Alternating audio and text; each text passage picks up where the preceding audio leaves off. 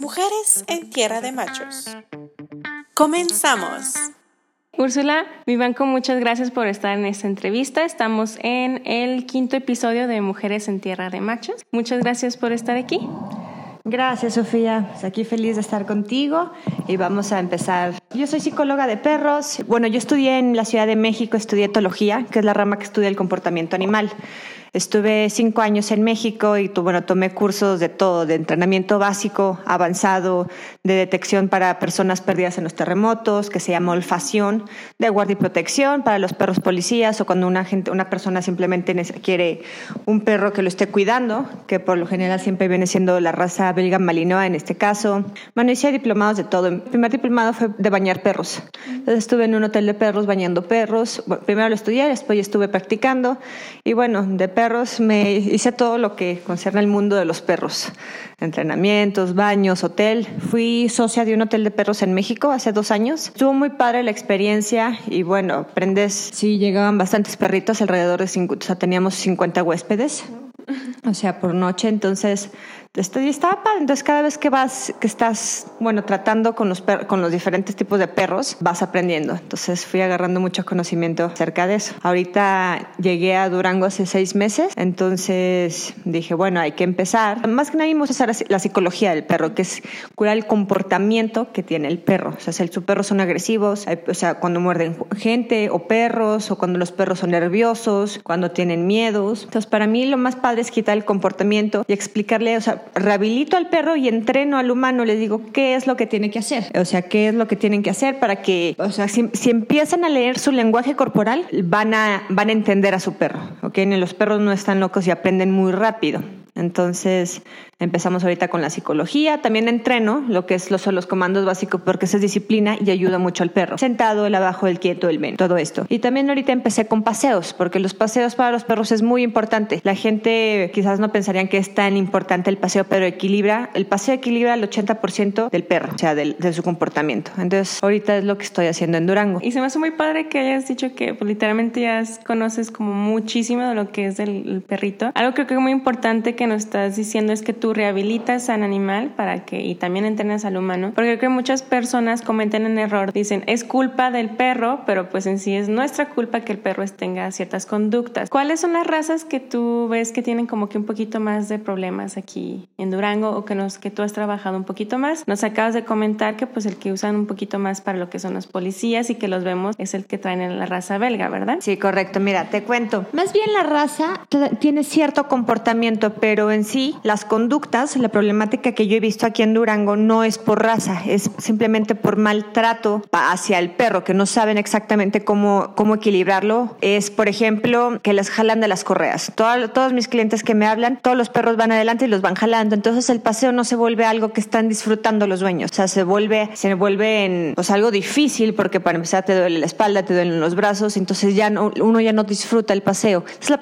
la problemática número uno que yo he visto aquí en Durango. La dos, cuando llevan los dueños a los perros al parque, los sueltan, los perros se van corriendo. Es, se van corriendo porque no están identificando a su dueño como líder. Entonces el perro que se va corriendo no los respeta. Entonces lo que estoy tratando de hacer es, se les enseña a las personas qué es lo que tienen que hacer para que tu perro te siga, para que tu perro te vea como figura de líder. Entonces el perro, ah, ok. Entonces en vez de que seas el, tu mejor amigo, o sea, que tu perro sea tu mejor amigo, bueno, tú tienes que ser su líder más que su mejor amigo para que el perro, ah, ok. Entonces te respeta y el perro se va a quedar contigo. Entonces no es tanto la raza, digo, tiene, obviamente tiene, o sea, las razas tienen, tienen pros, ¿no? Por ejemplo, los perros ovejeros que hacen sus trabajos, tienen que juntar el ganado, los perros policías, los perros, los abuesos que rastrean, cada, cada raza tiene su pro y para, para algo están hechos, pero todos los perros tienen que tener un trabajo, ¿ok? Pero entonces no, la raza no, no influye mucho, digo, sirve para algún, o sea, porque todos tienen algún trabajo, están hechos para algún trabajo, pero en sí el comportamiento no influye mucho. Y bueno, cuéntanos un poquito más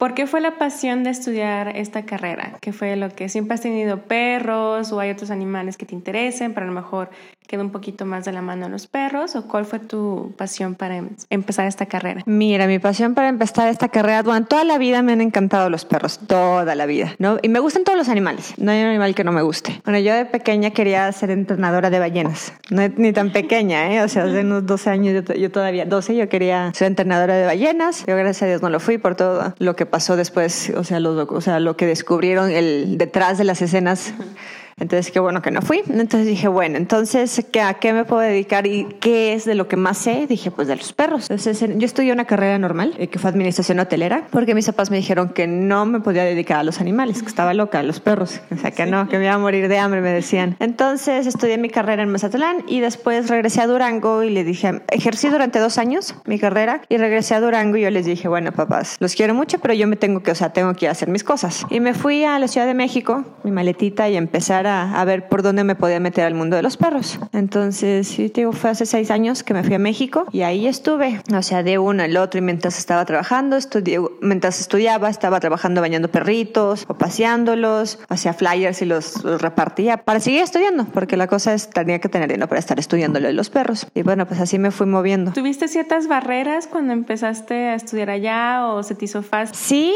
al principio no se me hizo fácil. Bueno, ahorita que te comentaba de lo de los, o sea, que empecé los perros, yo tenía otro segundo trabajo que conseguí ahí, empecé a modelar en pasarelas, a mí no me gustaba nada. O sea, lo tuve que hacer porque me fue bien en eso, pero era totalmente en contra de mí. Si yo soy tipo animales y si me excursiones, todo eso, entonces sí fue como un shock porque pues tenía que estar cayéndole bien a la gente o algo así. Pero bueno, o sea, eso me impulsó mucho a poder hacer lo que yo quería, que era dedicarme a los perros. Entonces estuve modelando durante tres años para poderme pagar mis estudios. Eso es lo que empecé a hacer. ¿Qué decides regresar a Durango? ¿Que fue familia? Fue, dijiste, a lo mejor en Durango ya hay oportunidad o apertura para el trabajo. Sí, bueno, ahorita ya, bueno, yo me salí de Durango, me fui a estudiar fuera desde, bueno, digo que me fui a Mazatlán a estudiar mi carrera. Entonces ya tenía varios años, yo creo que desde los 22 años fuera, 21, 22 años y ya, cuando yo ahorita tengo 30 años, cumplí en agosto 30 años y ahorita quieras o no, como que ya extrañas tu, o sea, extrañas a tu familia. Es muy diferente cuando estás en los 20 y todavía estás echando el cotorreo y sales de fiesta, pero ya creo que ya después creces un poquito y empiezas a valorar tu familia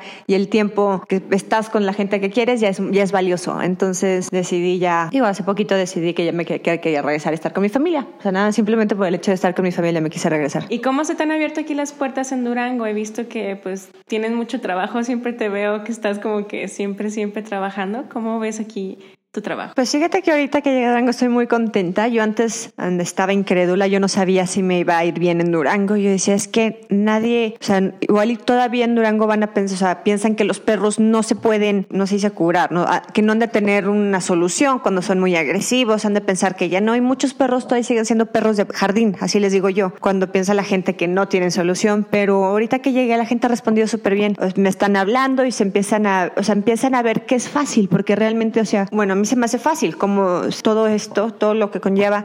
Yo te puedo decir que en un mes, el problema que tú tienes de cinco años con tu perro, yo en un mes te lo quito totalmente. O sea, mi compromiso cuando, cuando yo empiezo a trabajar con un cliente es que yo en un mes te quito problemas de comportamiento que tú tengas con tu perro, te lo entrenamos, aprende a ir al baño en un lugar. Entonces la gente se queda sorprendida, ¿no? Entonces, porque en un mes el perro queda totalmente listo. Y sí, sí han, sí han, me han, he tenido muy buena respuesta de toda la gente, de los paseos, de los entrenamientos. La verdad, sí, la gente cada vez se interesa más por su perro y los quieren cuidar y se empiezan a hacer este paseos en manada también que está padres. Entonces, sí, la gente ha respondido muy bien. que nos cuenta los de paseo en manada, ¿es difícil como controlar a los animales o ya que los tienes en un estado de que saben que van siguiendo al líder? Fíjate que ahorita los perritos que estoy paseando, yo ya los conocía, yo los entrené hace cuatro o cinco años, pero no es lo mismo. Ahorita, fíjate que es algo que yo estaba tratando de evadir un poco, la verdad, del paseo. Y yo decía, chin.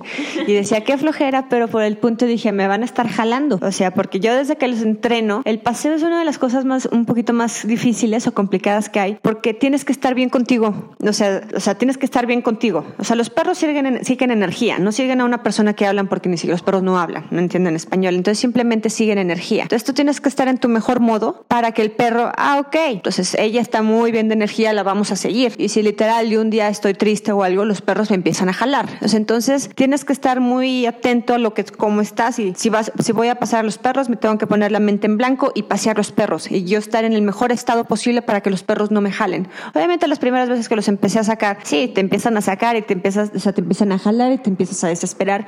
Yo ahorita estoy sacando ocho perros juntos. Ahorita ya tenemos como mes y medio que empezamos con los paseos y al principio será uno por uno. Entonces empezamos a, a introducir a los perros a que se conozcan y poco a poco el chiste aquí lo que he aprendido es paciencia, paso a paso. No me puedo hacer acelerar y meter a los perros. ¿Por qué? Porque se pueden pelear. Y eso no vale. A mí me están confiando sus perros para que vayan con paseos, para que hagan amigos, no para que un perro regrese herido. Entonces es poco a poco, ya que veo que dos, tres paseos, o sea, lo que estoy viendo ahorita más o menos la estadística son tres paseos y ya se aceptan al nuevo integrante. Entonces lo que estoy aprendiendo. Ya ahí vamos, ya se están, pero sí, obviamente sigo con cuidado. Ahorita una, tengo una persona que me está ayudando, entonces ya nos ayuda, entonces yo me llevo cuatro y se lleva tres y a veces ahí vamos intercambiando perritos. Entonces, ¿a alguien le interesaría que su perro se uniera a esta, como el paseo de manada? ¿Tú primero ves cómo está el estado del animal o cómo es la relación del humano con el perro o cómo es como la temática para que ellos se incluyan al paseo? Mira, te cuento. Este sí tiene que haber un, tenemos que hacer una previa visita a la casa y ver cómo están. Por ejemplo, ahorita todos los perros que estoy paseando son exalumnos, o sea, yo todos yo los entrené. Ahorita los que estamos viendo. Entonces, obviamente se están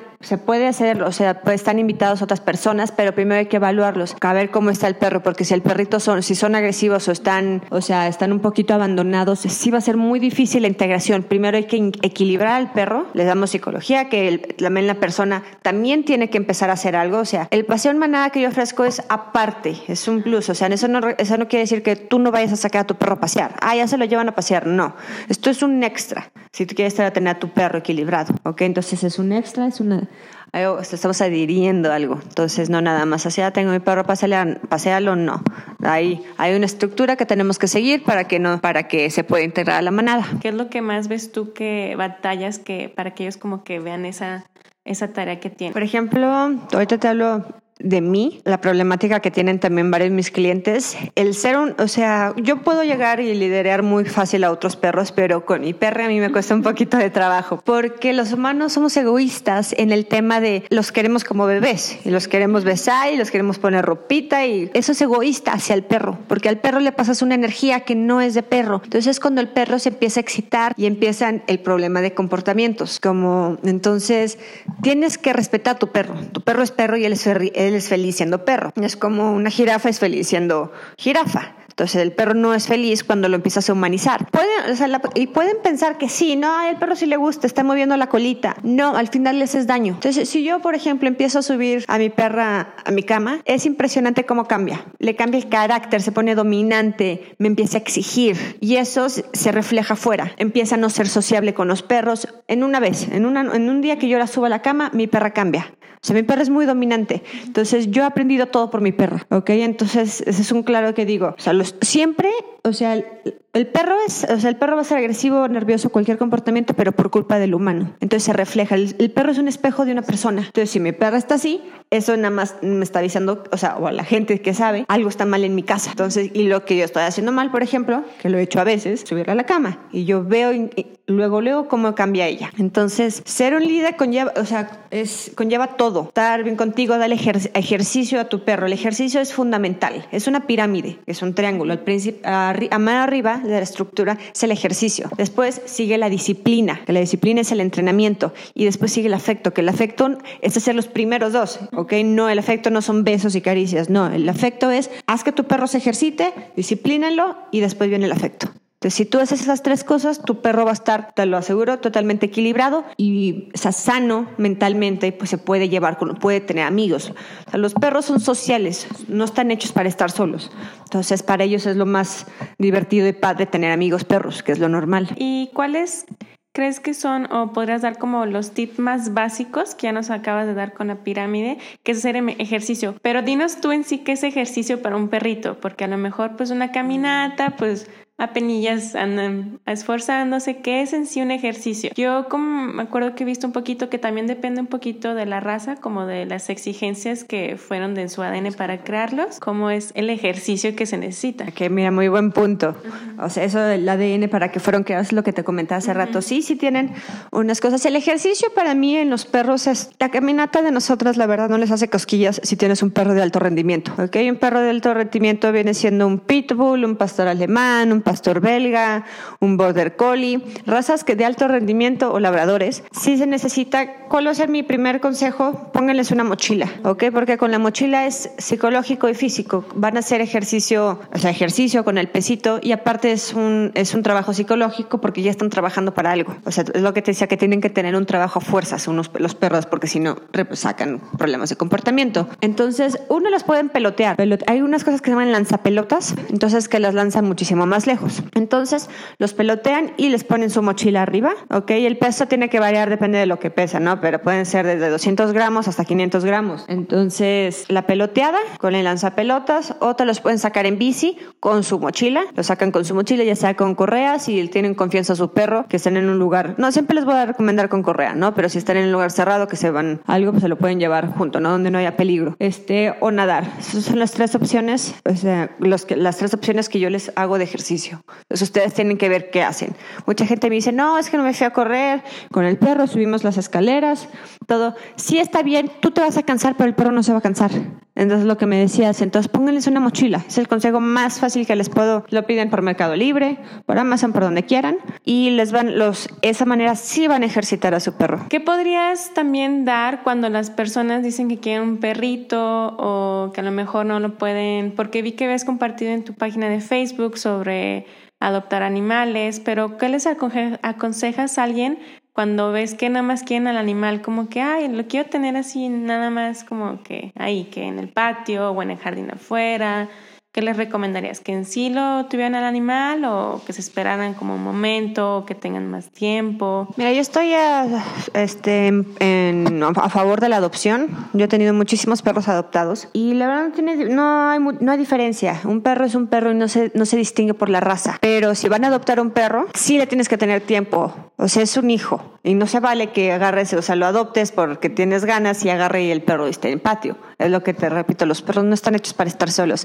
Entonces, si vas a tener, si vas a hacer ese, bueno, ese cambio en tu vida, en tener, porque es un cambio muy positivo el adoptar un perro, o sea, vas a estar con él y el perro te va a ser fiel totalmente. Son muy leales porque ya sufrieron. No sabes el pasado, no sabes de dónde vinieron, pero yo te doy el 100% de seguridad que va a ser el perro más leal que tengas. Entonces, sí, adóptalos, pero si tienes, o sea, y hazlo un perro de casa, no le hagan perro de jardín. Entonces, adóptalo, dale tiempo. el, tiempo de adaptación de un perro es de 21 días. Entonces, no se desesperen. Hay gente que los adopta a los tres días, como se están, se agarran, o sea, y lo regresan. No, espérense 21 días. Entonces, con las personas que les están ayudando a adoptar, pregúntenles que si se los pueden quedar 21 días, literal. Entonces va a haber algunos que les dicen que sí, que los van a apoyar. Y espérense 21 días y ya vean si el perro, o sea, si, si tienen química con el perro para que se lo queden antes de tomar una decisión. Y si una persona está interesada en tu trabajo, Úrsula, ¿dónde te pueden contactar o qué pueden hacer ellos? O si les interesa saber cómo está el estado de su mascota, de su perro. Mírate, les, les paso aquí mi Facebook y mi, mi Instagram es arroba Úrsula Vivanco y mi Facebook es Úrsula Vivanco, separado. Tengo mi perfil público, porfa, y cómo se llama, escríbanme, yo lo veo, yo manejo mis redes, entonces, como se llama, escríbanme.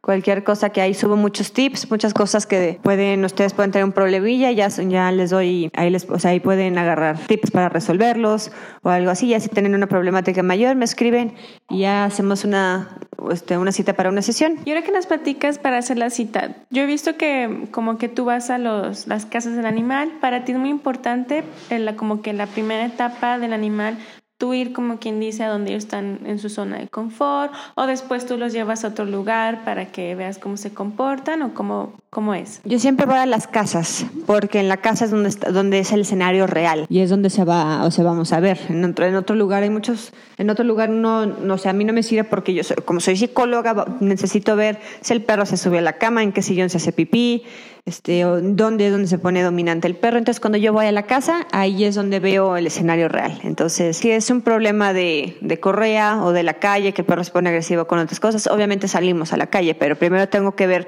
porque todos los problemas salen de la casa. Entonces hay que ver todo el entorno. Entonces sí, primero voy a la casa. Ok, ¿y cuál es lo más, bueno, no quiero decir típico, pero cuál es como un comportamiento, algo que ves tú como más cotidiano en los perritos? Yo sé que cada animal es único, así como nosotros, tienen su propio temperamento, o su forma de ser, pero ¿cuál es como el que más ves tú? Se ponen, bueno, creo que volvemos a lo mismo, lo, tipo que veo es que los chipilean de más, este, entonces cuando están muy chipiles se pone, son anti, eh, no son sociales con perros o con humanos. Entonces cuando tú llegas a una casa y está muy chipile el perro, luego luego me lo dejas saber no acercándose. O sea, el comportamiento típico de un perro es que si llegas el perro se acerca a olerte. Hay mucha gente que se llega y les pone la mano enfrente del perro para que los huela. No es necesario hacer eso, el perro te huele a 15 metros. Entonces, bueno, es un tipo, no lleguen y le pongan la mano porque si es un perro miedoso, te va a morder. Puede ser que estés rompiendo su zona de, o sea, su, su, su, su límite. Entonces, espérate que el perro, yo nunca, yo creo que mi éxito con los perros es aprender a respetarlos. Yo nunca llego a saludar a los perros. Yo siempre llego y me siento en la sala. Si el perro se quiere acercar conmigo bien, si no se acerca, ni modo, a la siguiente sesión se acercará poco a poco. Entonces el perro siempre se tiene que acercar usando el olfato. Si usa la vista, el perro no va a llegar. Pero después en unos momentos, ya que vea que, no, o sea, que no actúo como las otras personas que llegan y lo agarran, el perro se empieza a acercar y en ese momento hacemos un lazo. Te digo, se ponen chipiles cuando o sea, el perro no se quiere acercar. Entonces yo ya veo que ya hay un problemita ahí de liderazgo. Entonces, pero poco a poco ahí lo vamos trabajando, ya que entonces para que el perro vuelva a ser perro. Entonces, esa creo que es la problemática más fuerte que hay, que los que están muy humanizados. Ok, bueno, muy interesante porque uno como que siempre les quiere dar la manita para que lo huelan, pero pues ya nos dijiste, huelen a 15 metros de distancia, así que no hay necesidad, ¿verdad? Un punto muy importante que quería contar contigo era cómo podemos detectar en nuestras mascotas cuando hay señales de depresión, porque yo he entendido que sí, a veces tienen mucho, a lo mejor, por, no sé, a lo mejor su historia de vida, a lo mejor cómo los hemos tratado o a veces he escuchado que, no sé si sea verdad, que cuando una persona fallece que es muy cercana al animal, también presentan pues su duelo como en su forma de ser al ser un perro. Sí, en efecto, sí hay depresiones en perros. Casi siempre cuando fallece algún perrito que vivía con ellos, o sea, con, la, con el perrito o con personas. Y aquí lo que te voy a recomendar más es tienes que poner activo al perro. O sea, poner activo, hacer ejercicios, se, llama, llaman, se llaman eh, reality, se das de cuenta que los subes a bancas, los pasas por túneles, empiezas a hacer algo que es diferente que el perro nunca ha hecho. Al principio lo fuerzas un poquito porque el perro pues, no va a querer correr, no va a querer hacer nada, pero poco a poco empiezas a desbloquear el cerebro del perro. Sea, el cerebro del perro está deprimido, está triste, entonces lo que tienes que hacer es que avance. Entonces, simplemente, algo muy fácil, lo empiezas a caminar, un paseo, aunque él no quiera, entonces se va desbloqueando porque está avanzando. Entonces tiene que empezar a avanzar, avanzar, avanzar y se tiene que desbloquear. Digo, la segunda parte es ya que lo empiecen, que empiezan a hacer ejercicios literal con él, los, suben a la banca, los bajan, suben a la banca, otra vez lo bajan. O sea, la banca está hablando del parque. Entonces, o lo suben sí a un lugar más alto, lo vuelven a bajar, le empiezan. Entonces tienes que empezarle a cambiar la dinámica al perro para sacarlo de la depresión. Entonces, si lo hacen bien en unos 15 días, el perrito puede volver a su estado normal. Y no es, no tienes que estar premiando cuando él está deprimido. Claro, porque sí, sí, porque si premias en ese momento, estás premiando. Si lo ves que está en su camita todo triste y lo empiezas a acariciar, estás premiando el estado de depresión. Entonces no pueden hacer eso. Entonces ustedes tienen que tener también fuerza y empezar a hacer lo que es positivo, que va a ayudar a tu perro a salir de la depresión. Y bueno, ¿cómo recomiendas tú a lo mejor una persona que le interese una raza en específico o ya vio que donde se adoptan animales hay un animalito que tiene ciertas características? ¿Cuánto recomiendas tú que la persona investigue un poquito de cómo son como los rasgos específicos del animal o si simplemente, aunque tengan ciertos rasgos por ser de un tipo de raza, van variando por su personalidad o qué les recomiendas, que siempre investiguen si se adapta a su tipo de vida, a lo mejor también por, porque vemos que, bueno, más en la actualidad que presentan más los animales más enfermedades porque se cruzan como que para que el animal siga conteniendo ciertos rasgos de la raza. Mira, en esto para con las personas, siempre yo, o sea, yo digo que adoptar o sea, de la manera que vayan a adquirir un perro, se lo van a comprar de raza, lo que sea, siempre hay que ser, este, tienes, que, tienes que estudiar lo que, o sea, los tienes que ir a fondo, es una investigación. Entonces, hay un quiz muy padre que sacó Pedigree hace unos años, no sé si sigue ahorita en internet o hay que, buscarlo después a ver si te lo paso.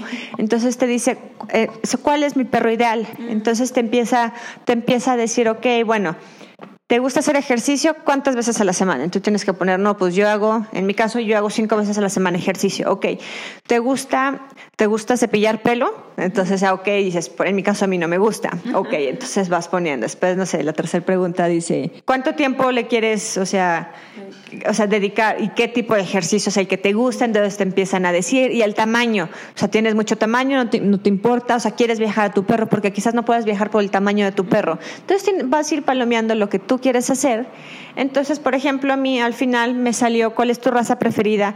El pitbull. ¿Por qué? Porque es compacto, es chiquito, no tira pelo, este, es, muy es, muy, es muy fuerte, tiene mucha energía. Entonces, para mí, para mi perro ideal es el pitbull. Entonces, te va ayudando a descartar, o sea, razas y tú puedes ver. Y igual en la adopción, o sea, entonces la, la, adopción importa, también la adopción se conlleva, hay exámenes de sangre que están padrísimos, que cuando adoptas un perro, eso estaría muy padre, traerlo aquí en Durango para que la gente se animara a adoptar. Haz de cuenta que el examen de sangre te dicen qué raza, qué, cuánto, qué porcentaje de, cada raza tiene el perro. Entonces hay perros que tienen, por ejemplo, tres razas. Entonces, y te dicen, y ya que, ya que te dicen, bueno, yo que sé de esto, lo ves padrísimo. Si trae border collie, si trae schnauzer y si trae, este, no sé, ponle tu dálmata, lo que tú quieras, se ve impresionante. Entonces, bueno, tienes tres tres ADNs de un perro en uno y que lo hace más listo y más fuerte. ¿Se me entiende? Entonces también está padrísimo en ese rollo de la adopción. Te estaría más padre a ver si después también hacer un quiz, a ver si lo después lo, quieres sacar tú, para que la gente vaya sabiendo cuál, qué perrito es el que podrían adoptar, ¿no? Adoptar aquí lo que sea. Si todo está el quiz, ahí lo voy a poner en el link de abajito. Y bueno, muchísimas gracias, Úrsula. Un último tip que les puedas dar a las personas sobre cómo tratar a sus perros. El último tip sería de equilibren a sus perros, denles ejercicio, denles disciplina. Acuérdense, los perros son felices siendo perros, no los humanicen, sean líderes, no dejen que, que, les, que les gane el tratar de estarlos apapacharlos. No, hagan que sus perros sean felices y por ende ustedes también van a ser felices. Acuérdense que los perros solo nos vienen aquí a ayudarnos a ser mejores. Eso es, o sea, eso es, la, eso es, lo, que, eso es lo que viene a ser el perro con nosotros, nada más. Bueno, muchísimas gracias por darme la oportunidad de esta entrevista. Yo sé que estás muy ocupada. Y ya saben, si les interesa a ustedes comunicarse o contactar con Úrsula, está en su página de Facebook y también en Instagram, que aquí abajo sí les voy a dejar el link. Y muchísimas gracias por esa entrevista, Úrsula. Muchísimas gracias, Sofía, y estaremos aquí en contacto. Bye.